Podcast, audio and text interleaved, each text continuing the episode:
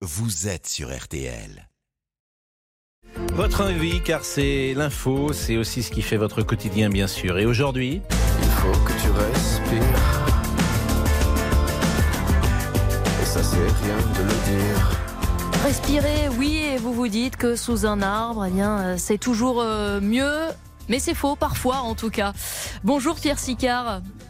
Bonjour. Vous êtes euh, chercheur chez euh, Argance à Sofia en Antipolis. Vous travaillez sur les impacts de la pollution de l'air et du changement climatique sur les forêts et sur le rôle de l'arbre en, en ville notamment. Euh, pourquoi c'est pas toujours bon de respirer sous un arbre? Expliquez-nous. Alors, en, en effet, donc c'est un message qui n'est pas facile à faire entendre et à comprendre. Alors, je dis bien que tous les arbres sont bons pour l'homme d'un point de vue esthétique, d'un point de vue psychologique, mais tous les arbres ne sont pas bons d'un point de vue qualité de l'air. Alors, je m'explique. Euh, les arbres ont une capacité d'élimination des polluants de l'air par dépôt sur les feuilles, les branches, le tronc et par absorption pour les polluants gazeux au travers des stomates. Ce sont les, les pores à la surface des feuilles ou des aiguilles. Mais en même temps, certaines espèces végétales, arbres et arbustes, émettent des composés organiques volatiles qui se combinent à d'autres polluants dans l'atmosphère et sous l'effet du rayonnement solaire engendrent la formation de polluants dits secondaires, tels que l'ozone. Tout le monde connaît l'ozone, l'ozone en ville, surtout en été. Donc par exemple, ces Donc, Il y a composés des bons organiques arbres et des mauvais sont- arbres. Mais quels sont les mauvais arbres, par exemple, à ne pas planter en ville? Ou même dans son jardin si je suis un particulier et que j'ai un peu d'espace. Alors voilà, alors justement, le- le- la question du particulier, c'est très important parce qu'en ville, c'est 85% de la superficie, c'est du privé. Donc les copropriétés et les particuliers ont un rôle très important à jouer. Donc depuis 2020, je coordonne un projet européen dans lequel on a étudié plus de 400 essences.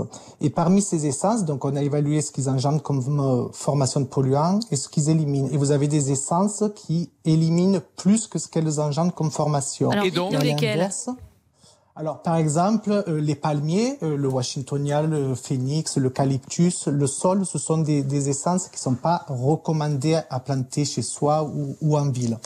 Et à, à défaut, donc je dis pas qu'il faut faire du monospécifique, mais une liste non exhaustive, c'est les érables, les tilleuls, le sophora du Japon ou les aubépines sont des essences adéquates et efficaces pour réduire la pollution de l'air. Donc vaut mieux Mais mettre un, tilleul qu'un palmier dans mon jardin.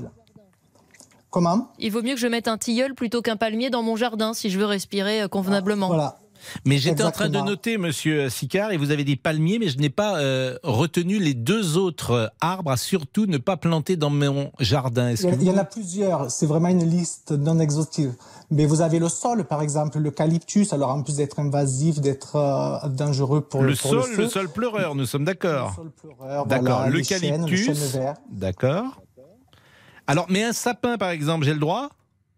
Alors un sapin, euh, oui. Alors c'est vraiment spécifique à chaque espèce. Donc euh, comme les pins, les pins, le pin, le pin maritime, c'est une essence non recommandée. Alors que. Le le, chêne. pin pignon, le pin boule, oui.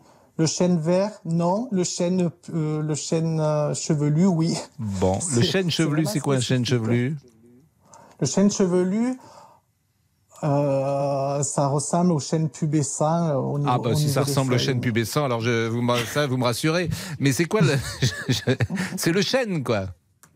C'est une des, Un une des des chênes. espèces de chêne. Bon, bah écoutez, ça c'est important d'avoir. C'est cette liste en fait qui nous intéresse. Donc, on plante de l'érable, tilleul, aubépine. Qu'est-ce qu'on peut planter encore? Alors après, j'ai étudié les, les essences, les, les essences subtropicales que l'on trouve par exemple à Valencia, parce que dans le sud de la France, nous pourrons planter ces essences peu consommatrices en eau et efficaces pour la pollution de l'air. Par exemple, vous avez le type Anatipu, euh, le parasol chinois, le zelkova du Japon. Ce sont des essences qui seront adaptées au climat du sud de la France dans quelques années et qui sont bonnes pour la qualité de l'air. Euh, Monsieur Sicard, euh, le président de la République Emmanuel Macron a annoncé la plantation d'un milliard d'arbres en France d'ici euh, 2032. Euh, le monde politique, il est sensible à cette question du choix des essences pour les enjeux de santé? Alors, les collectivités s'intéressent de plus en plus à l'arbre en ville. Depuis l'été 2019, je ne sais pas si vous en rappelez, deux pics de chaleur, Mhm. euh, pics de pollution, la crise Covid, qui a montré le bienfait des espaces verts d'un point de vue social. Et en fait, depuis de, un an, le- il y a des directives européennes qui demandent aux villes de plus de 20 000 habitants de fournir un plan de reverdissement ambitieux. Donc le message qu'il faut une stratégie bien pensée commence à être entendu. Et donc, euh, c'est jouer sur les deux volets. Euh, ce que j'entends par stratégie bien pensée, c'est vraiment jouer sur le volet changement climatique, mais aussi sur la pollution de l'air, car les deux sont très étroitement liés. Merci beaucoup.